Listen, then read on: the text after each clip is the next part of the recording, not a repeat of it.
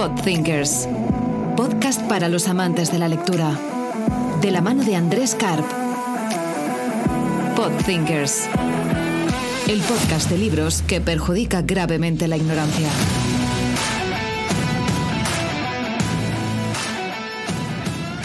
Muy buenas a todos, esto es Podthinkers, el podcast de libros e innovación de la mano mía, de Andrés Karp, donde ah, tendremos entrevistas y hablaremos de libros ah, que, que me han resultado interesantes para el mundo del negocio, del diseño, de la innovación, del marketing eh, y donde estas entrevistas serán con los autores de los libros y espero que os sea de utilidad.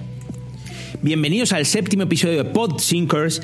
En esta ocasión vamos a hablar de La aventura de innovar, un libro de Valvanera Castro, eh, un libro guía manual de navegación para empresas y emprendedores que creo que es fundamental hoy en día para que las empresas sepan cómo innovar, eh, qué herramientas hay, qué metodologías y cómo cambiar la cultura de la empresa para que sea una empresa innovadora. La entrevista ha sido muy entretenida y espero que os guste. Toda exploración es un sueño que aspira a derribar fronteras. El soñador lo transforma en idea, el momento y lugar en realidad. Es entonces la hora de la partida, la hora de la aventura y la exploración, la hora del viaje a lo desconocido, el fracaso, una lección. El regreso, un paso adelante hacia un nuevo sueño imposible, hacia una frontera más alta, más profunda, más lejana. Ese es el viaje infinito del hombre ante lo desconocido. Todos somos navegantes.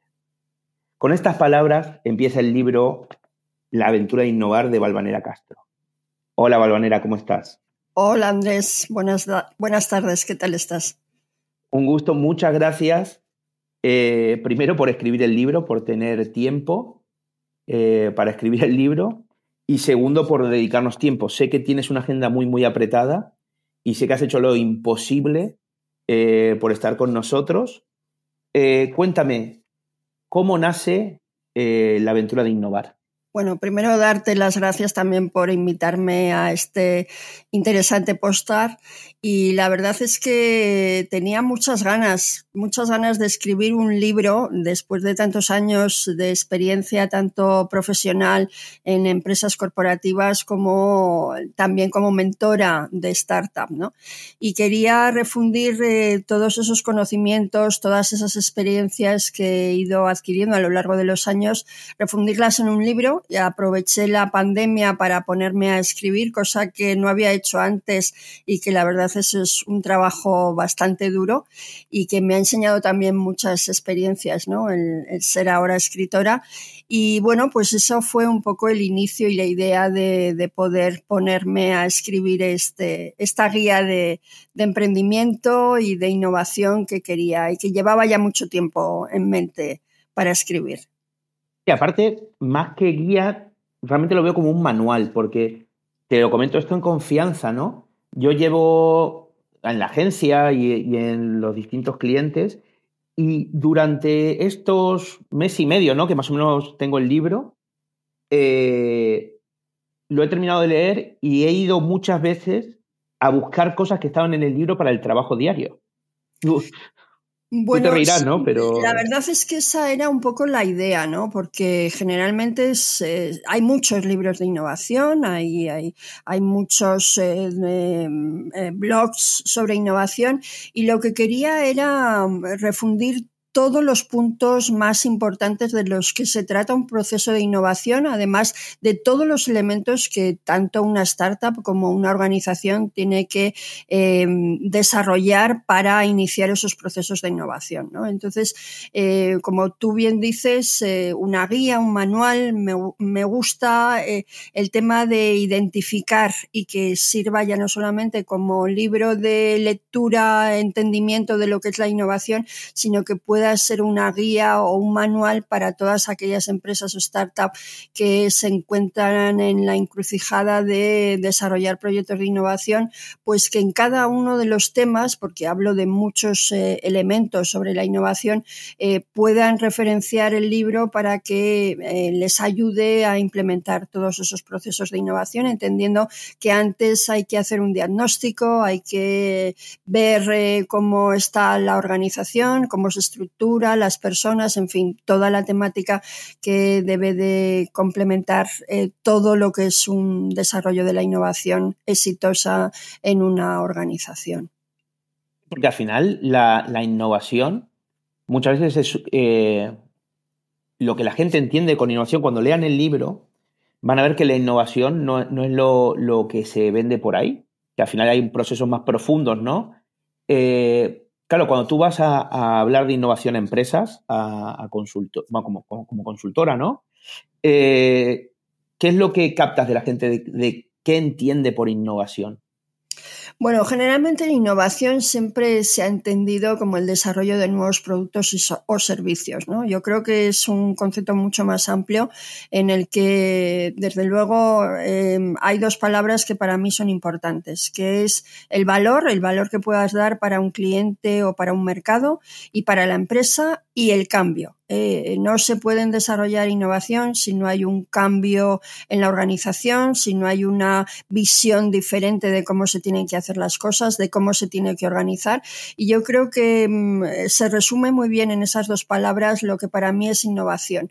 Es eh, valor, valor que puedes aportar eh, con tus productos o servicios a un cliente, pero también a la organización y ese cambio necesario que toda organización tiene que hacer para afrontar este tipo de procesos. Muy bien. Eh, ¿Cómo se nota que, has dado muchas clases? Eh? Porque, cierras todo perfecto. no, se nota. El que tiene experiencia se nota, escúchame, me gusta. Eh, bueno, nadie, la gente no lo sabe quizás, pero yo fui alumno de, de Balvanera en un, en un máster de Big Data y Business Buen alumno, además. bueno, escúchame. Hay opiniones de todo tipo, pero yo por lo menos aprendí muchísimo. Eh, porque en el 2014 hablar de Big Data, Business Intelligence y, y, todo lo que es innovación y todo lo que iba a venir, lo que ahora parece mainstream, no. Ya se hablaba en 2014, pues es arriesgado y realmente, esto te lo puedo decir de lo que yo aprendí en ese momento, no estaban tan desencaminados. O sea, al final era, era verdad todo lo que iba a pasar, con mayor o menor velocidad, ¿no? Sí. Yo creo que eh, fue además el, primer programa de Big Data que, en EOI hacíamos eh, sobre estos temas, eh, allá por el 2014, que parece que no han pasado los años, pero ya son hace ocho años, ¿no? Y como tú bien dices, hace ocho años hablar de Big Data era como hablar, pues no sé, del viaje espacial a Marte, ¿no?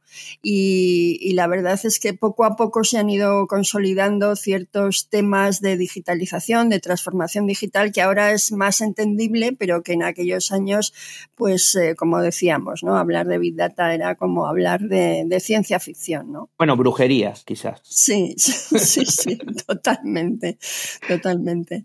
Y ahora, ¿cómo ves el símil con el, todo este tema del metaverso? ¿Cómo ves este símil de, esto que hablamos de 2014? Ahora lo que se está hablando de estas tecnologías, ¿no? De esta realidad paralela.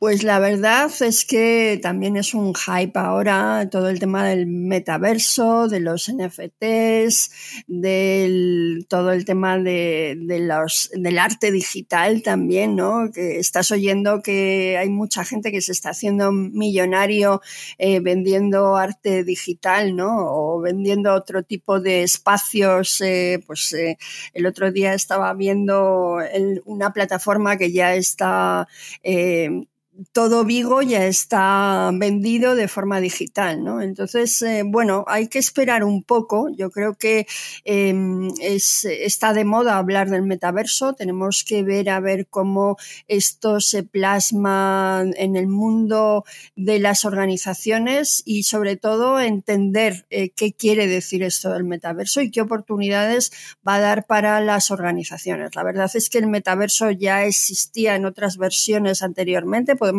decir, por ejemplo, que todos los juegos virtuales podrían estar en esa, en esa esfera del metaverso o, anteriormente MySpace. Evidentemente ahora con todo el tema de la tecnología va a ser mucho más desarrollado, eh, pero tenemos que entender muy bien y posicionar las estrategias a nivel empresarial de cómo se va a construir esto de una forma mucho más real, que yo le doy como cuatro o cinco años para que al final todo este hype que ahora hay y que desde luego lo ha, lo ha potenciado Facebook con, con todo ese cambio de estrategia, eh, pueda entrar y entenderse perfectamente en las organizaciones. Yo hace cuatro meses estaba dando también una formación sobre este tema del metaverso y había empresas que no lo veían o, de momento no lo veían, ¿no? Y el otro día hablando con uno de esas personas que hace cuatro meses tuvieron esa formación, me decían, oye, ya voy entendiendo en qué consiste esto, ¿no?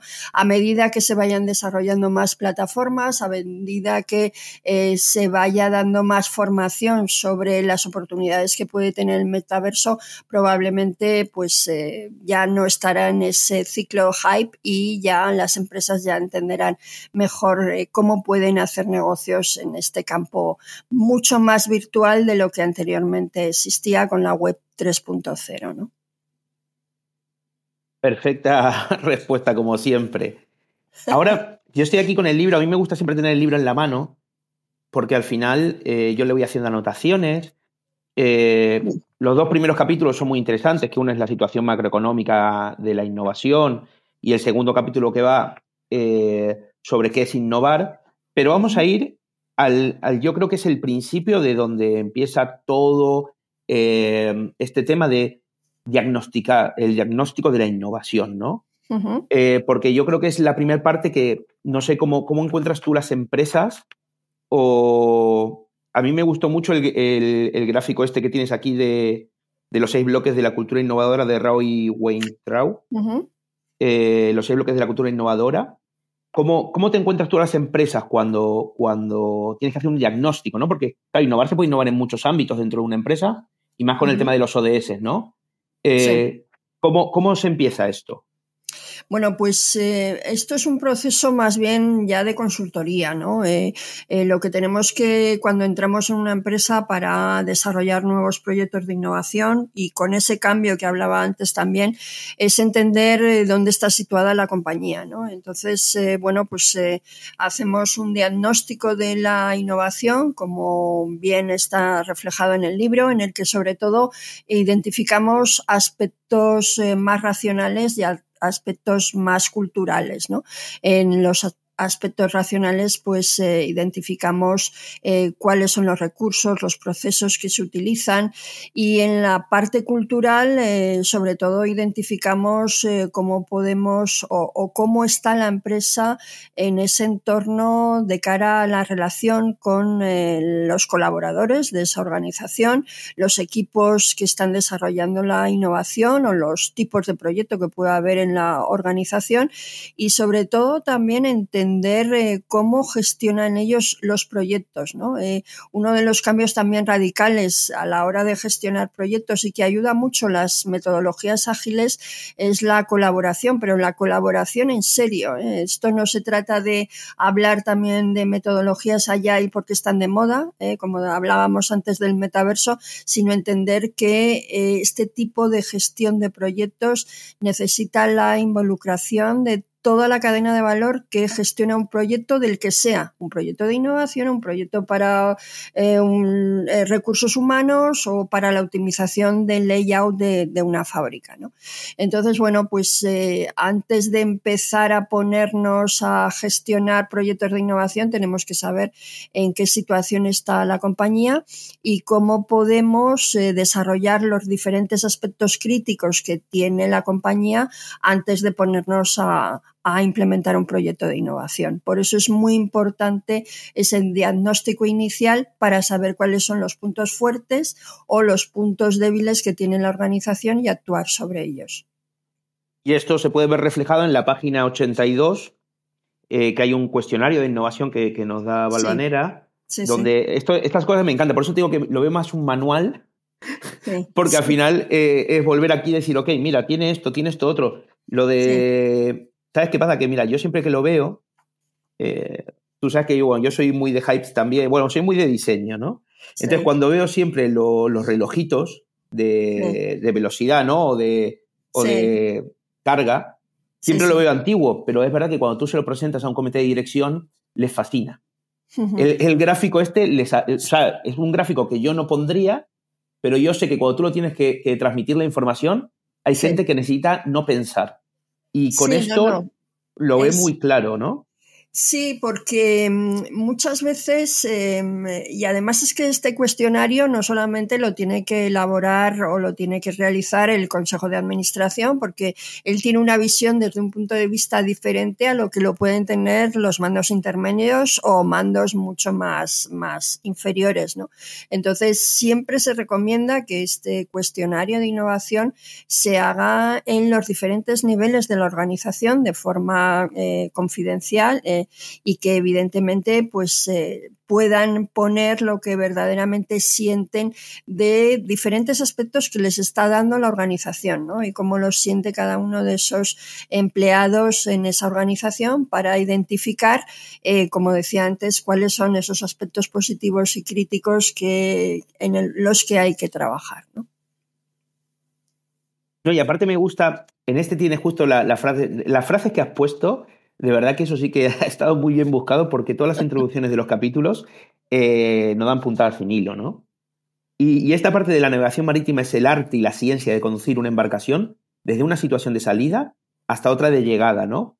Al final, ¿qué pasa con, con el... Bueno, tú lo sabes, ¿no? Aquí no te tengo que contar nada, pero el miedo al fracaso de la innovación.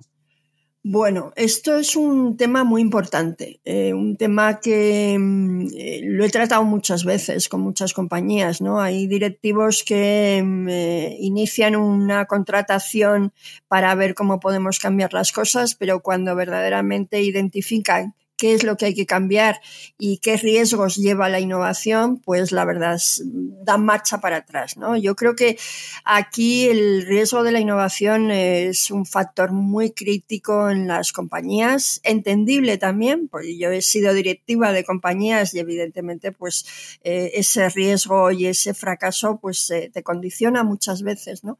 Eh, y sobre todo a nivel directivo lesiona muchas veces la cuenta de resultados.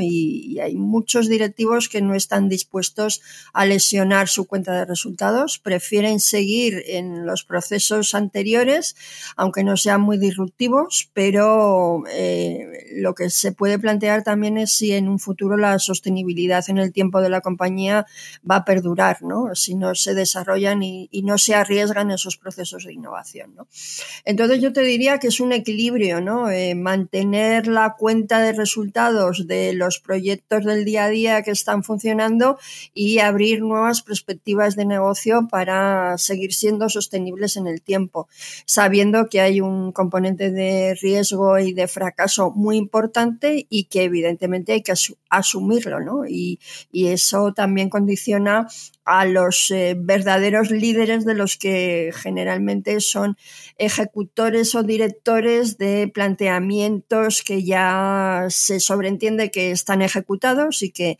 y que funcionan, pero que no quieren arriesgar. ¿no? Yo ahí diferencio mucho lo que es un líder de lo que puede ser un director general. ¿no? Y, y en ese sentido, la palabra líder lleva esa, ese mayor riesgo eh, para afrontar nuevos procesos y nuevos cambios que supone la innovación. ¿no? Aquí se me ocurren ejemplos. Bueno, tú en el libro das el ejemplo de Kodak, ¿no? Eh, de, que, de que en el sentido de. A mí me pasa muchas veces con clientes que cuando los vas a ver dicen, no, si me está yendo muy bien, no necesito hacer nada. Sí. Y justamente yo ahí cuando le digo, mira, es el momento de hacer cosas, porque cuando necesites hacer cosas no vas a tener tiempo.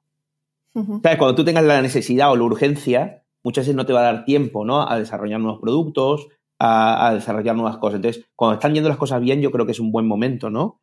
Eh, y el ejemplo me parece el de Apple con la innovación de Steve Jobs y, muchos productos que se han querido saber, y mismo eh, BlackBerry, ¿no?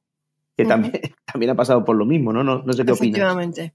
Efectivamente, yo creo que todas las compañías tienen que tener eh, una cuenta de resultados saneada con los proyectos actualmente que están funcionando, eh, pero hay un aspecto también que es el tema de la urgencia, ¿no? Eh, probablemente cuando las compañías se plantean innovar es cuando eh, ya no hay momento para innovar, ¿no? Las cosas les han ido mal y entonces pues se plantean ese cambio, ¿no? Y probablemente muchas empresas no tienen ya esa capacidad para cambiar porque han llegado demasiado tarde, ¿no? Entonces, como tú bien dices, eh, cuando las cosas te van bien es cuando verdaderamente hay que plantearse que, vale, eh, todo esto lo he desarrollado de forma adecuada, estoy ganando mucho dinero, pero tengo que seguir sobreviviendo y es el momento adecuado para poder desarrollar proyectos de innovación.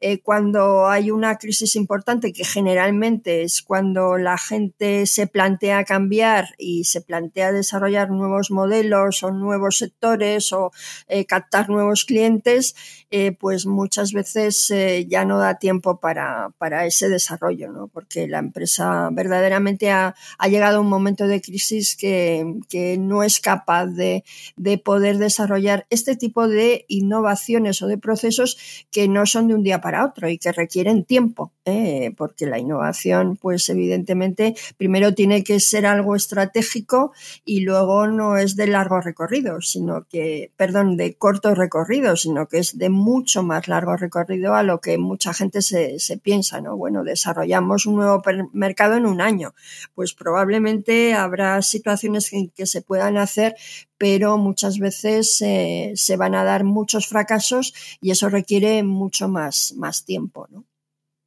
Más tiempo y más, más confianza ¿no? de la directiva. Muchas veces. Por supuesto, por supuesto. Esto es eh, uno de los puntos que yo trato, de los primeros puntos que trato en el, en el libro, ¿no? Si no hay una, un liderazgo, si la dirección no está convencida de cambiar, eh, lo puedes intentar desde tu puesto de trabajo, pero probablemente pues eh, no dará resultados y esas personas que son más innovadoras, que siempre en las compañías las hay, eh, probablemente se irán a otra compañía donde puedan desarrollar más eh, este tipo de procesos o este tipo de desarrollos mucho más disruptivos e innovadores. ¿no? Y eso yo lo he vivido también en las compañías donde he trabajado eh, anteriormente, en lo que yo he sentido, me he sentido mucho más confortable en eh, directivos que apostaban por esa innovación que en compañías que apostaban por los proyectos actuales porque las cosas les iban muy bien, ¿no? sin querer cambiar sin ver esa, esa posibilidad o oportunidad de desarrollar nuevos, nuevos productos o, servicios. ¿no? Entonces, el liderazgo es muy importante. Yo siempre digo que la innovación es algo que viene de arriba para abajo, nunca de abajo para arriba. Tú puedes ser muy innovador, eh, pero si la organización no quiere arriesgarse, no quiere implementar nuevos desarrollos, va a ser muy difícil que tú lo puedas hacer en tu área de negocio o en diferentes áreas de negocio si se unen diferentes departamentos, porque probablemente todos esos trabajos al final la dirección dirá que no. Claro, porque al final es un cambio cultural, ¿no? Que al final llevamos a ese punto.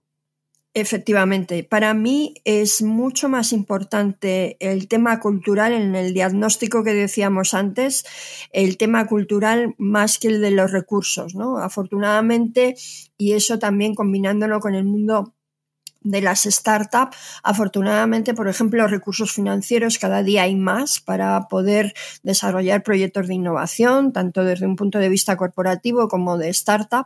Eh, pero el tema cultural, eh, nadie te va a dar esos, e, ese cambio cultural. O lo haces tú y, y, crees en ese cambio cultural y en esa forma de gestionar de forma diferente a lo que actualmente se venía haciendo, o va a ser muy difícil que se pueda hacer. Por lo tanto, para mí es mucho más importante y más difícil conseguir eh, desarrollar proyectos de innovación con ese cambio cultural que obtener recursos, eh, pues por ejemplo, como decíamos antes, los financieros, que bueno, afortunadamente cada día se tienen más recursos para poder innovar, ¿no? Desde un punto de vista ya de emprendimiento o de emprendimiento corporativo.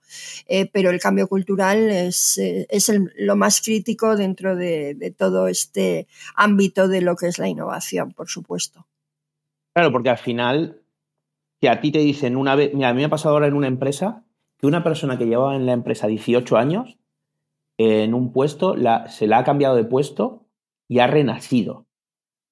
Y, y, de pasar de tener mucho miedo a hacer cosas, a hacer muchas cosas, a hablar en alto, es Puede ser que también la cultura esa lleve que, por ahí tenemos dentro de la organización gente muy capacitada o con muchas cosas y se las va, se la va mermando, o con el tiempo vamos mermando la capacidad de, del equipo. Pues mira, yo tengo, hace poco he estado con una empresa en el que hemos empezado a implementar unas nuevas formas de, de, gestionar los proyectos. No se puede decir como tal de proyectos de innovación, sino cómo gestionar los proyectos que hay internos en la organización. Y en el primer proyecto que hemos empezado es eh, con todo el tema y planteamiento de mm, el desarrollo de un nuevo producto eh, que tiene unas connotaciones bastante especiales y en el que hemos introducido, como antes hablaba también de, en este tipo de, de formas de hacer y de gestionar los proyectos, las metodologías Agile. ¿no? Y lo que hemos cogido es un equipo pequeño, esta es una organización es una media pyme, es, eh, y hemos cogido un equipo pequeño para que desde el minuto cero esté involucrado en todo ese proyecto de, de desarrollo de un nuevo producto y que no se produzca un cuello de, de, botella cuando vas pasando el proyecto en los diferentes departamentos. ¿no? Y imagínate, llega en este tipo de desarrollo con un nuevo producto que necesita un nuevo envase y llega materias primas y te dice, mira, o compras y te dice, mira, este proyecto no se puede hacer porque no puedes eh, envasar con este material, por ejemplo, ¿no? Y ahí ya se produce un cuello de botella que es difícil luego que siga eh, trasvasándose. Con lo cual lo que hemos cogido es un equipo pequeño en el que está gente de fabricación, gente de compras, gente de eh, investigación y desarrollo, marketing y comercial y toda esa cadena de valor va a trabajar conjuntamente en ese proyecto, ya está trabajando conjuntamente y sobre todo hemos cogido a un operario de fábrica que es muy especialista en ese tipo, en esa gama de productos y que sabe perfectamente a la hora de producir qué problemáticas puede tener eh, un nuevo desarrollo, un nuevo envase, una nueva materia prima que quieren meter y no sabes esa persona que lleva 25 años trabajando en línea, ¿eh? no es ni jefe de producción, ni eh, es una persona en línea que tiene muchísima experiencia y hemos querido hacer esa prueba.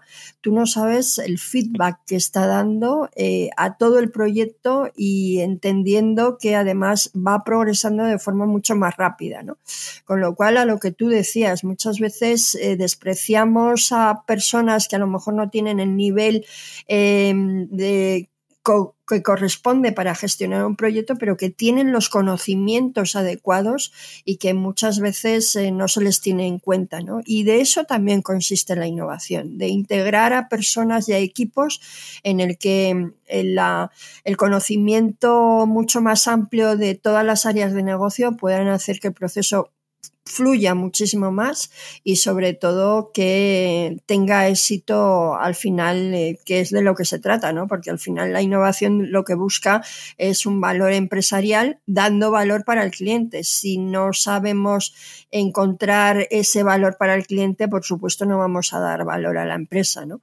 Y bueno, pues este es un caso con lo que nos hemos arriesgado, la empresa ha dicho adelante y bueno, nos está sorprendiendo que gente con muy poca, mm, no, no poca capacidad de, de, conocimiento porque lo sabe todo, pero a lo mejor en un, en un nivel de, de, empresa muy bajo está colaborando en ese proyecto de forma óptima ¿eh? y además súper motivado para dar feedback, para dar eh, totalmente la información que cada departamento pueda requerir. En este sentido, pues me parece que puede ser un ejemplo importante de que al final el valor eh, de las personas es lo importante, ¿no? Y lo que hace la innovación, con lo cual hay que contar con ellas porque no somos máquinas y al final podemos tener mucha eh, tecnología, muchos recursos, pero si no integramos a las personas eh, con conocimiento, motivándolas para que desarrollen un proyecto de innovación, pues al final, eh, por mucha tecnología y muchos recursos que podamos tener, al final no fluyen los, los procesos, ¿no? Al final no deja de ser también cuidar un poquito al cliente interno, ¿no? De decir, da igual el puesto que tengas, da igual eh, las cualificaciones académicas, ¿no? Eh, al final esa persona está todo el día haciendo un trabajo, algo tendrá que saber. Y aparte puede ser que haciendo esto lo sumas a tu equipo y por ahí del otro modo al final va a ser siempre un gap que va a ser un, stopper, ¿no? Eh, eh, en el proyecto de innovación. Sí y le motivas muchísimo más, ¿no? Yo creo que hay que mm, identificar que hay determinados puestos de trabajo que son muy reiterativos y hay que identificar cómo motivar a esa gente que a lo mejor lleva muchos años en una compañía que puede aportar mucho valor y que como cliente interno hay que, hay que cuidarlo, ¿no? Porque muchas veces eh, se entienden todo este tipo de trabajos eh, de forma muy reiterativa, pero que también pueden aportar mucho conocimiento a este ámbito también de la innovación, ¿no? No, totalmente. Y ahora con todo este tema de, online, yo te voy sacando y metiendo en el libro, también te lo digo. Con todo este tema del teletrabajo, ¿cómo ves esta parte de, crear equipos o de eh, este mix? Bueno, esto ha sido un tema muy complicado, eh, un tema que, que, hemos intentado resolver con diferentes eh, plataformas, ¿no? Tipo Zoom, tipo eh, Miro, tipo Trello, y, también hemos ayudado a las empresas eh, desde el punto de vista de en la consultoría donde, donde estoy colaborando. También hemos ayudado a las empresas cómo gestionar los proyectos de forma digital, ¿no? Y afortunadamente ya hay muchas herramientas que te permiten eh, gestionar esos proyectos de forma digital. No es fácil, ¿eh? no es fácil eh, porque mm, al principio, sobre todo al principio de la, de la pandemia, pues la gente no sabía ¿no? cómo, cómo sobrevivir a, a, un mundo digital que los que llevamos muchos años trabajando de forma remota y hablando de mucha transformación digital, pues en ese momento las empresas entendieron una parte de lo que es la transformación digital, ¿eh? porque tener una webinar eh, o un Zoom o un Meet eh, tampoco es eh, lo que significa transformación digital, pero sí entender que por lo menos eh, no hace falta tanta presencialidad en los trabajos. ¿no?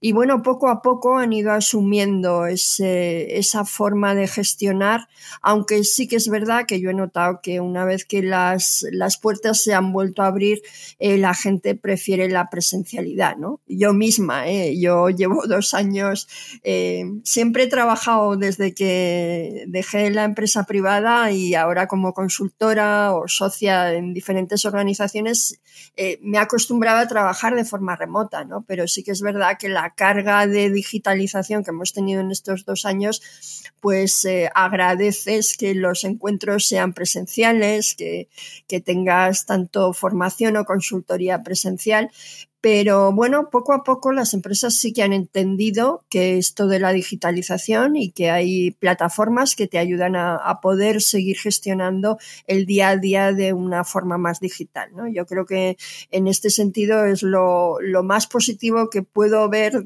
de lo que ha sido la pandemia, ¿no? El que cómo podemos eh, trasladar nuestro día a día presencial al, mundo digital, ¿no? Y eso también, eh, pues, unido a que la, sostenibilidad de las ciudades también lo agradece, ¿no? Porque yo que vivo en Madrid, pues noto que el tráfico del día a día ya no es tan abrumador como era antes, porque bueno, pues muchas eh, compañías también han decidido que volvemos al mundo presencial, pero a lo mejor uno o dos días eh, podemos estar teletrabajando en nuestra casa, ¿no? Y eso también desde el punto de vista medioambiental, pues se puede agradecer. Y se agradece. Mira que yo no lo voy a repetir otra vez más, pero vivo en Alicante, muy cerca de la playa. Quiero que quede constancia de esto. Eh, y es verdad que cuando voy a Madrid, pero ¿sabes lo que más me llama la atención? No tanto el tráfico, sino el ruido. Sí. O sea, el, el, tiene un nombre, ¿no? Eh, sí, no, no sé, no sé cómo se tiene llama. Tiene un nombre de, de, la congestión y el ruido que hay. O sea, es brutal. y, pero también es verdad que puede ser que todo esto de, ahí empezó a trabajar mejor, porque sí que la innovación se trabaja mucho por proyectos, ¿no? Y esta forma de trabajar por proyectos puede haber ayudado también, ¿no? El, teletrabajo eh, en centrarse en proyectos, porque ¿sabes? uno de los grandes gaps de las empresas es el día a día te come. Tú lo sabes, el día a día a veces no te deja ver más allá. Y esta forma de, mira, no tienes que estar presente, puedes trabajar asíncrono, también ha ayudado a procesos de innovación a centrarse más en proyectos y no tanto en sacar las papas del fuego día a día, ¿no? Como se dice vulgarmente. Bueno, yo en este sentido no sé si estoy de acuerdo contigo. ¿eh? Mm, eh, yo creo que aquí em, el día a día lo hemos trasladado a nuestra casa ¿eh? y eso pues a muchos ejecutivos, directivos, combinado con los hijos que también, sobre todo al principio de la pandemia, estaban en casa, ha llevado a un desconcierto y a una desolación eh, muchas veces que no te dejaba ni siquiera realizar el día a día de forma adecuada. ¿no? Eh, pero mm, yendo a lo que es el día a día y lo que es la innovación, y también lo hablo en, en mi, libro, yo creo que no debemos de, combinar ese día a día con, con, los proyectos de exploración y de, y de momentos que tenemos que encontrar eh, tanto en tiempo como en espacios de forma diferente a lo que es el día a día. ¿no? Yo creo que ahí hay, hay un gran error que cometen las organizaciones y, hablo también en el libro sin llegar a, a determinar organizaciones ambidiestras porque esto es una teoría un tanto falaz, sobre todo en empresas que no pueden permitirse tener dos estructuras. ¿no? Las organizaciones ambidiestras lo que te, te requieren es eh, tener una estructura de ejecución de proyectos, de lo que llamaríamos el día a día, y otras estructuras más desde el punto de vista de eh, crear eh, nuevos desarrollos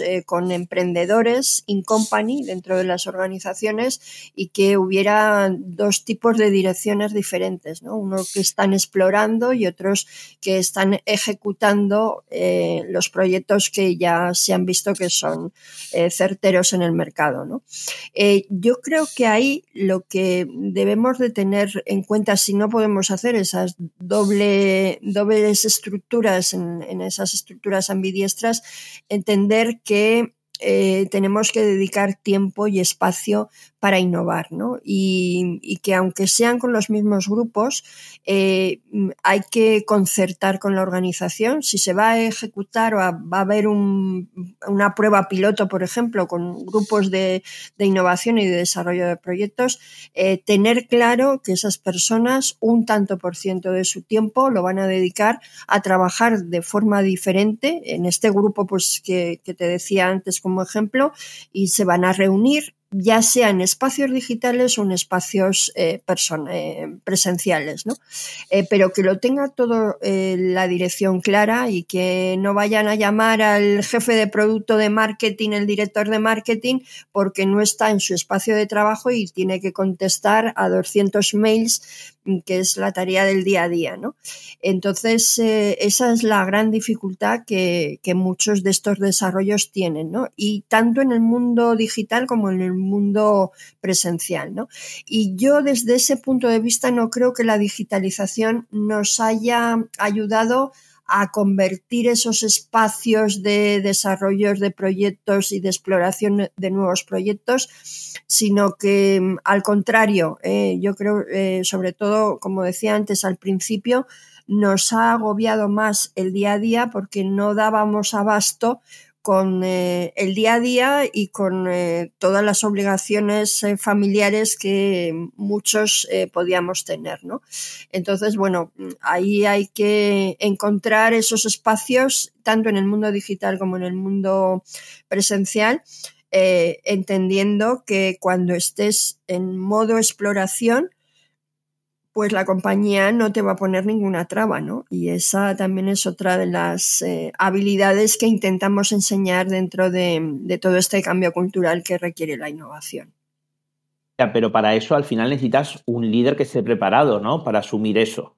Efectivamente, eh, volvemos a lo mismo de antes. ¿eh? Si la compañía no está convencida de que, imagínate, un 20, un 25% del tiempo de un determinado grupo de personas eh, lo va a dedicar a explorar nuevas iniciativas que no sabe además si van a seguir adelante o no y que lleva muchísimo riesgo e incidencia, pues volvemos a lo mismo. No, no será un líder, sino será un directivo que lo que quiere es eh, salvaguardar su cuenta de resultados y que no le compliquen la vida con nuevos eh, desarrollos o nuevas historias y que encima le quiten 25% del tiempo de esos colaboradores para ejecutar los proyectos que ya funcionan. esa es la dificultad grande que muchas organizaciones no entienden. ¿no? Se cree que esto de innovar, pues bueno, pues mira, hacemos una prueba, lo vemos, pero oye, este señor tiene que estar trabajando aquí el 100% de su tiempo, entonces dices, bueno, ¿y entonces cómo voy a innovar? ¿no? Si me dedico a una cosa no puedo dedicarme a otra. Si me das un 25, un 20% de ese tiempo para salir a explorar, para hablar con clientes, para investigar nuevos desarrollos que se están haciendo en entornos territoriales diferentes, pues entonces me puedo dedicar a explorar. Pero si me dices que tengo que estar 100% ejecutando, eh, eh, la ejecución no es la innovación. No, aparte, lo que puedes llegar es, sí, puedes llegarse a innovar, pero innovar en refactorizar procesos, quizás, en solo optimizar más un proceso, pero no en generar nuevas ideas. Claro, claro. Eh, esa sería una innovación eh, muy del negocio actual y esos son procesos de optimización que casi no llegan a ser procesos de, innovación, ¿no? Yo creo que la innovación em, el planteamiento de, nuevos desarrollos eh, más disruptivos, más avanzados, pues lleva ese componente de innovación eh, en un peldaño superior a lo que podría ser proyectos de optimización en una organización. ¿no? Evidentemente, siempre hay que empezar la innovación por proyectos, entre comillas, más sencillos, ¿no? Eh, eh, en, el core de, tu negocio o, en desarrollos que tú conozcas perfectamente que están dentro del ámbito actual del negocio de la compañía. ¿no? Pero evidentemente si quieres seguir progresando en la innovación tienes que ir saltando, saltando. Totalmente de acuerdo. Y una de las preguntas es, bueno, es innovar, tú decías al principio, crear nuevos productos o servicios innovadores. ¿Y no piensas que eh, capacitar o actualizar los conocimientos del personal no, deja de ser innovar? O sea, que esta gente se recapacite y se actualice. Sí, lo, lo, hablo también en, en, mi libro, ¿no? En la importancia que tiene la formación, el upskilling y el reskilling, ¿eh? dos palabras también eh, muy de moda. Boga. Eh, pero sí que es verdad que, eh, y sobre todo con este cambio tan, tan incipiente constantemente que tenemos, ¿no? Hoy hablamos del metaverso, hace dos años hablamos del Big Data y ahora estamos hablando del metaverso, ¿no? Y, dentro de poco pues hablaremos de, de otro tipo de tecnologías, ¿no? Entonces, evidentemente la formación es un aspecto clave, eh, es un aspecto muy importante que eso ha sido algo diferencial a pues cuando yo acabé la carrera, ¿no? Eh, que parecía que, bueno, ya tenías una carrera, un puesto de trabajo y aquello ya eh, forever para, para toda la vida, ¿no? Y ahora sí que es verdad que mm, como esto va tan rápido y, tan, eh, y tan acelerado, evidentemente la formación es un aspecto súper importante, ¿no? Si las personas no están formadas, eh, nuevas tecnologías, no saben cómo puede aportar o qué puede aportar el Big Data a la organización, la inteligencia artificial, eh, pues evidentemente es muy complicado que se puedan hacer proyectos de, innovación, ¿no? Eh, con lo cual la, la formación es imprescindible, pero formación en nuevas tecnologías, en nuevos desarrollos, en metodologías ágiles que ayuden a avanzar los proyectos. Entonces, hay muchos ámbitos de formación que, cada día los ejecutores, los, los directivos eh, tienen que tener en cuenta porque esto va a, marchas forzadas y el que no esté en estas olas, pues evidentemente también perderá la ola de la, de la innovación, ¿no? Totalmente. Justo, mira, estoy aquí en la página, yo es que estoy con el libro aquí en la mano, ¿no? Entonces, tengo, tengo, tengo, en Argentina se dice el machete, ¿no? Tengo aquí el, eh, la información. Y justo lo que hablábamos antes, ¿no? De las organizaciones ambidiestras, ¿no? Con estructura o sin estructura diferente. O sea, que, cabe la posibilidad de tener una estructura diferente para, para innovar eh, o que el mismo equipo, ¿no? En la misma estructura tenga un tiempo, ¿no? Aparte para innovar. ¿Cómo, lo, ¿Cómo funciona mejor? ¿O qué casos tú conoces? Bueno, yo en estructuras ambidiestras totales, con dos estructuras jerárquicas diferentes, te tengo que decir que no conozco de momento ninguna. ¿eh? Eh, sí que conozco empresas, eh, sobre todo en, internacionales, que ya lo están implementando con modelos, por ejemplo, de holocracia también, que, se está, que están funcionando bastante bien, pero en el mercado español no conozco ninguna. ¿eh? Lo que sí que hemos hecho, en, eh, sobre todo en empresas medianas, es eh, esa estructura ambidiestra con las mismas personas que forman la organización, es decir, no tener dos estructuras eh, diferentes, sino que dediquen un tiempo eh, determinado, en este caso generalmente está entre un 20 y un 25%, y con, con, el consenso, como decía antes, de toda la dirección, que luego no llega el director y diga, oye, esta persona, ¿qué es lo que hace ese 20% que está, yo qué sé, tomando con, sus amigos de proyecto, ¿no? Y no está tomando cañas con sus amigos de proyecto, está intentando y, eh, pues ver nuevos desarrollos o nuevas perspectivas de negocio que pueda haber en ese campo de la innovación, ¿no? Entonces, em, la estructura ambidiestra como tal es algo teórico eh, eh, que muchas compañías no se pueden permitir, ni siquiera las grandes, y que evidentemente poco a poco em, tendrá que entrar esta forma de entender las organizaciones.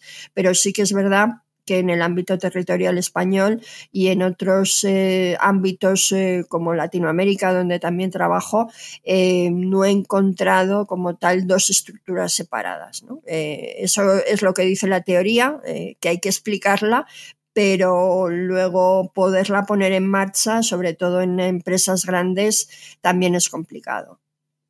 Y una pregunta con el tema de la innovación, ¿no? Eh, y esto que hablabas tú antes. La innovación, eh, en tu experiencia, ¿no? ¿Innovación interna o innovación adquirida? ¿Qué quiere decir esto? Potenciar la innovación interna o adquirir conocimiento y innovación externa, ¿no? El, modelo de las startups, ¿no? Al final, gran compañía compra tal conocimiento, ¿no? ¿Cómo lo ves tú? Sí, ese es otro tema también que em, eh, analizo también en el libro, los modelos de innovación abierta. ¿no?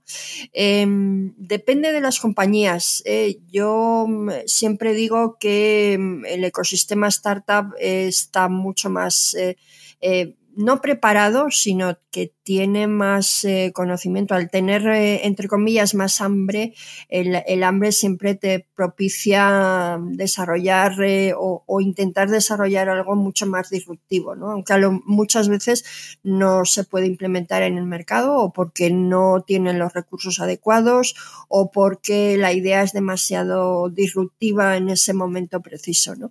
Entonces, yo la colaboración entre startups, yo he trabajado en, proyectos de colaboración entre startup y corporación, yo creo que es un win-to-win para ambos. ¿no? Eh, también sabiendo elegir eh, cuáles son las startups adecuadas, eh, qué beneficios puede aportar tanto para una startup como para una organización y desde luego yo apuesto siempre por esa innovación de colaboración entre lo que es la innovación interna con la innovación abierta con ecosistemas startup. ¿no? Yo creo que al final em, eh, puede aportar muchísimo valor a ambas.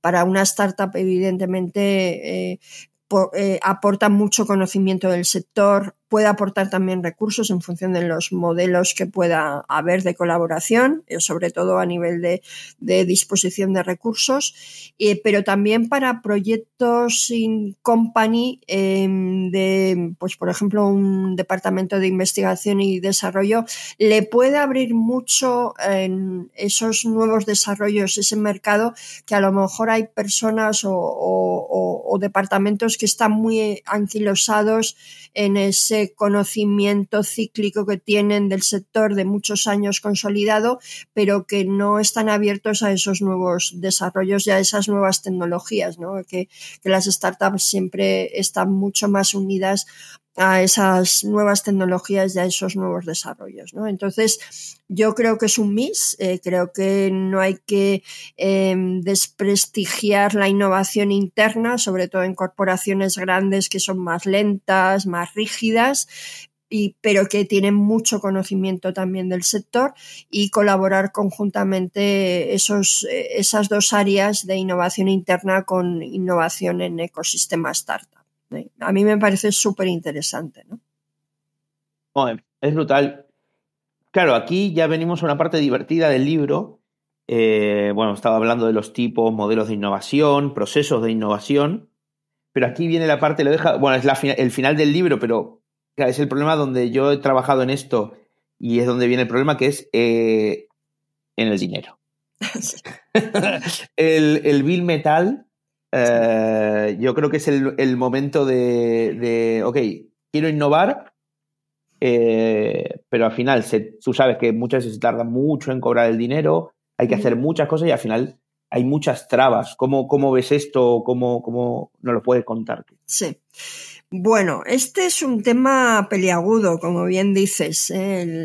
El, dinero es peliagudo y sobre todo eh, va muy asociado con el tema del riesgo. ¿no? Yo te doy dinero para hacer algo que no sabes si va a tener éxito o no. ¿eh? Que lo puedes plantear en un plan de negocio o en un plan de marketing, pero que el papel lo aguanta todo. ¿no? Y para esto también hay soluciones ¿no? para evidenciar que em, los recursos que tú me des los voy a utilizar de forma adecuada y que si el proyecto fracasa, no fracasa cuando ya está todo desarrollado, lo hemos sacado al mercado y resulta que nos hemos dado cuenta cuando ya sale al mercado que esto pues es un fracaso, ¿no? Y hemos gastado pues X eh, recursos, eh, tanto de tiempo como de dinero, porque también el tiempo es, es, un, es un elemento también eh, que se puede valorar económicamente, ¿no?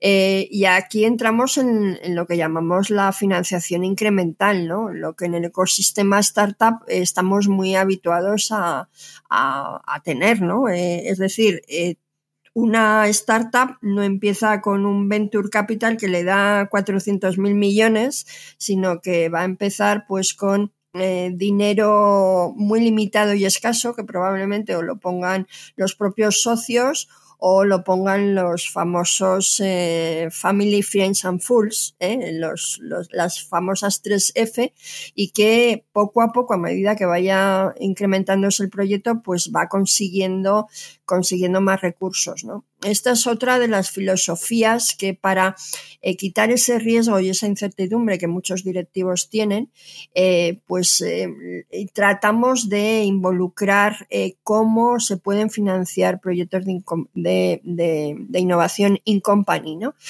vale, demuéstrame que esto va escalando va teniendo éxito y yo te voy dando el dinero, ¿no? Yo recuerdo cuando, cuando era directora de, marketing que yo presentaba mis proyectos de innovación eh, al comité de, al consejo de dirección eh, y eh, me daban si me lo aprobaban, me daban todo el recurso que yo pedía, ¿no? Además, generalmente lo que hacía es inflar el presupuesto porque sabía que me iban a recortar un, un 10 o un 15% y ya lo inflaba para que al final fuera el presupuesto que yo había estimado, ¿no?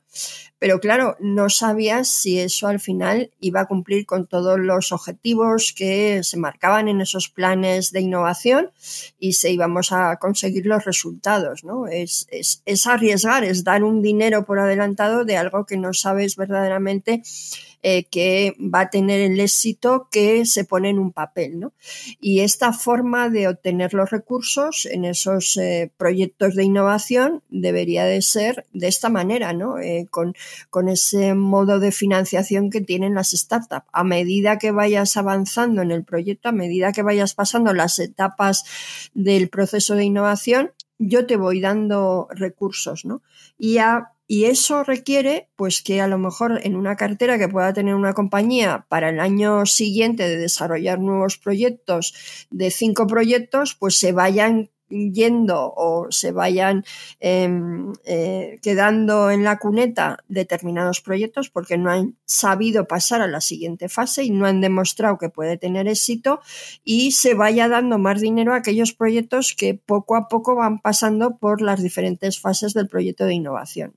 Yo sé que esto es muy complicado, que aquellos que han trabajado en ecosistemas de startup lo entienden, aquellos directivos que han estado en modelos de innovación abierta lo van entendiendo, pero es un tema complicado, ¿no? Eh, a ver cómo estructuramos eh, todos estos recursos para mm, cinco o seis proyectos que ahora queremos ver si pueden tener éxito en el futuro y poco a poco dándoles financiación o financiación incremental a medida que vayan demostrando el éxito en cada una de las fases.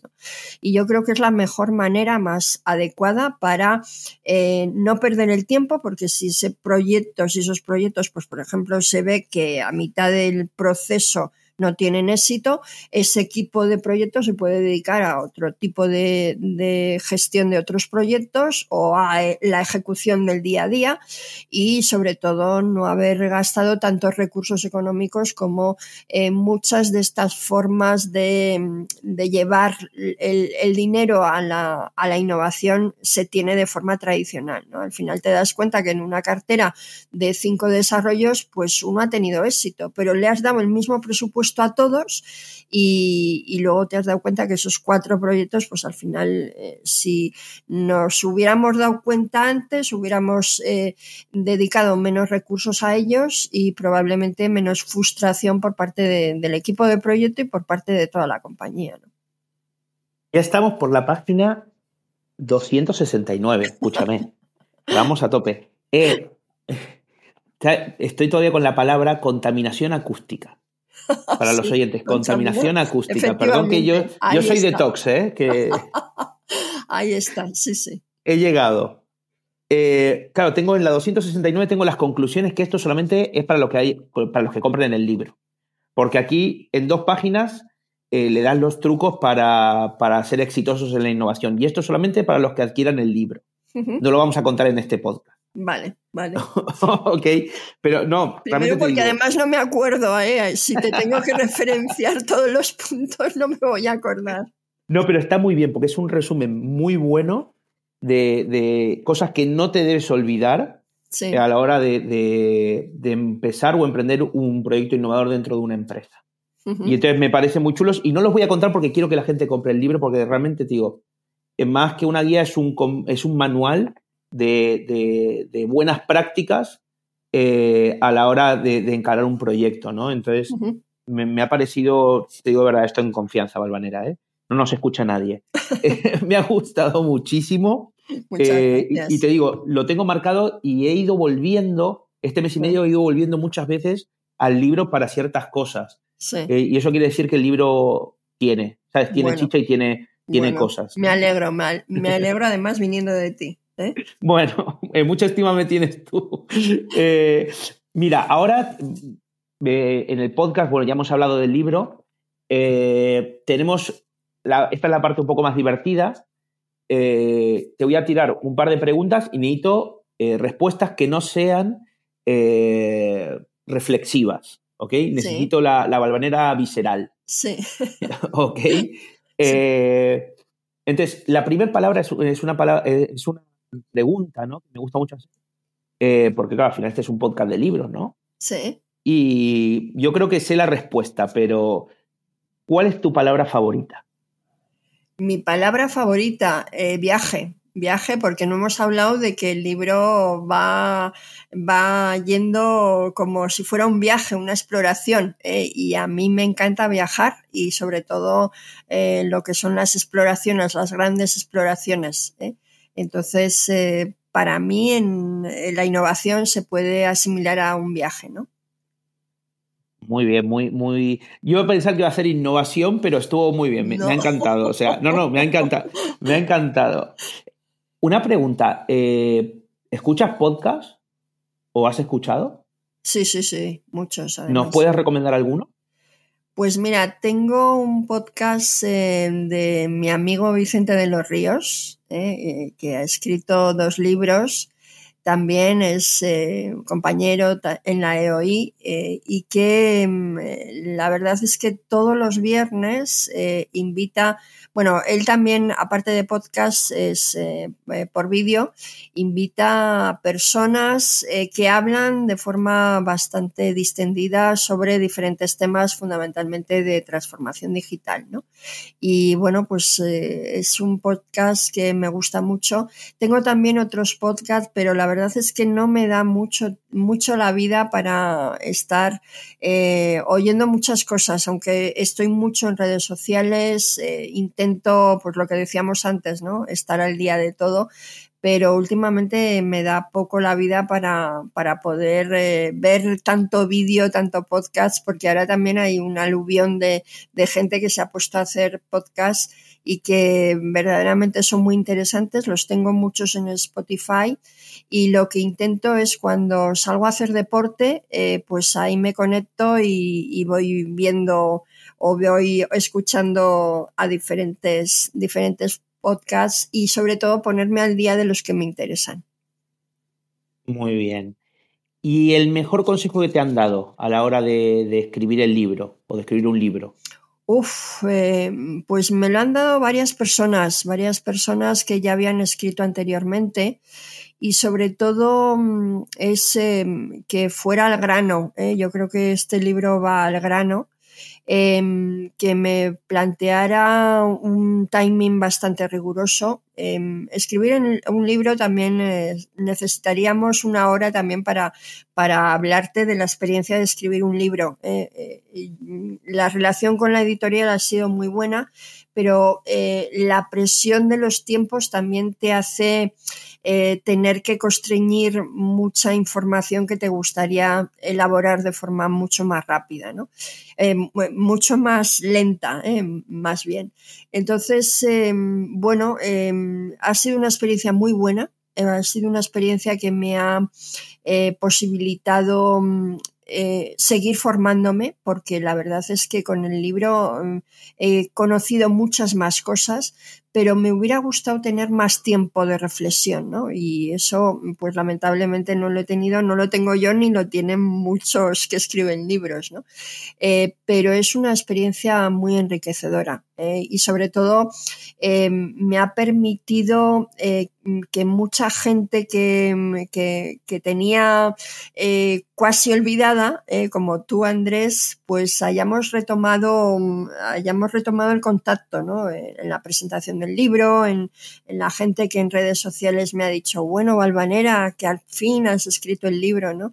De gente que mm, tenía por ahí olvidada y que, mm, eh, bueno, pues hemos retomado de nuevo las relaciones, ¿no? Y eso es muy importante también. Bueno, pero eso es porque has dejado huella. bueno. Eh, no, pero al final, que tú escribas un libro es crónica de una muerte anunciada. Tenía que pasar. sí. Y, por, suerte ha pasado. Lo intenté en el 2011. Em, yo quería hacer un, libro sobre el ecosistema de emprendimiento y había, tenía como 50 entrevistas de diferentes actores del sector del emprendimiento. Ese libro al final no salió por muchas circunstancias y bueno, pues tenía ahí una espinita clavada y al final, bueno, pues em, he tenido esta oportunidad he aprovechado la pandemia. Ha sido un tiempo muy duro de mucha investigación, de mucho poner en orden eh, todo lo que tenía en mi cabeza eh, sobre experiencias y conocimientos y bueno, pues al final ha salido, ¿no? Es, es, un parto, es como tener un hijo y además de forma muy acelerada porque el proyecto empezó en, en, eh, en octubre me presentaron al editor, eh, al editor le gustó la idea y empecé a escribir en noviembre y en junio, bueno, en noviembre y en abril tenía que entregar el libro, o sea que ha sido bastante meteórico porque luego necesitan un tiempo evidentemente para, para todo el tema de la edición y, y de la impresión, ¿no? Así que han sido cuatro meses durillos, sí. ¿Quién fue tu editor? Eh, Anaya. No, pero el, responsable. Eh, uy, me coges ahora. Mm, es que quería eso, quería. ¿Ves? Te, he pillado al final, ¿eh? Sí, sí, sí, sí. Eh, Para darle un ah, saludo a... Víctor, Manuel, Ruiz, que no me acordaba ahora. Víctor Manuel Ruiz, le damos las gracias seguro por la paciencia, ¿no? Que estuve detrás tuyo, segurísimo. Sí, sí, sí, sí. No solamente conmigo, sino eh, porque, bueno, Anaya, ya sabéis, es una editorial importante. Eh, creo que la capacidad de paciencia tiene que ser muy importante, eh, porque tiene múltiples autores, ¿no? Entonces, bueno, pues pues tienen que tener una paciencia con cada uno de, de nosotros impresionante. Así que sí, sí. Nada, Valvanera, encantado de la entrevista, espero que lo hayas pasado bien. Muy bien, la eh, verdad es que me ha encantado todo el hilo de, la conversación que hemos llevado y bueno, pues espero que sirva un poco para, entender qué es esto de innovación, que ayude a muchos directivos, emprendedores que están en ese momento de no saber qué hacer y que se animen, eh, se animen y sobre todo que lo hagan de forma exponencial, ¿eh? que no vayan ahora a tirar la casa por la ventana, sino que poquito a poquito con, eh, con pilotos de proyectos puedan entender cómo, cómo, se hace esto, la innovación. Así que mil gracias Andrés también por, por la invitación y espero que, que haya sido de, de, interés por parte de todos. Segurísimo. Un abrazo, Balonera. A ti Andrés, un beso. Chao.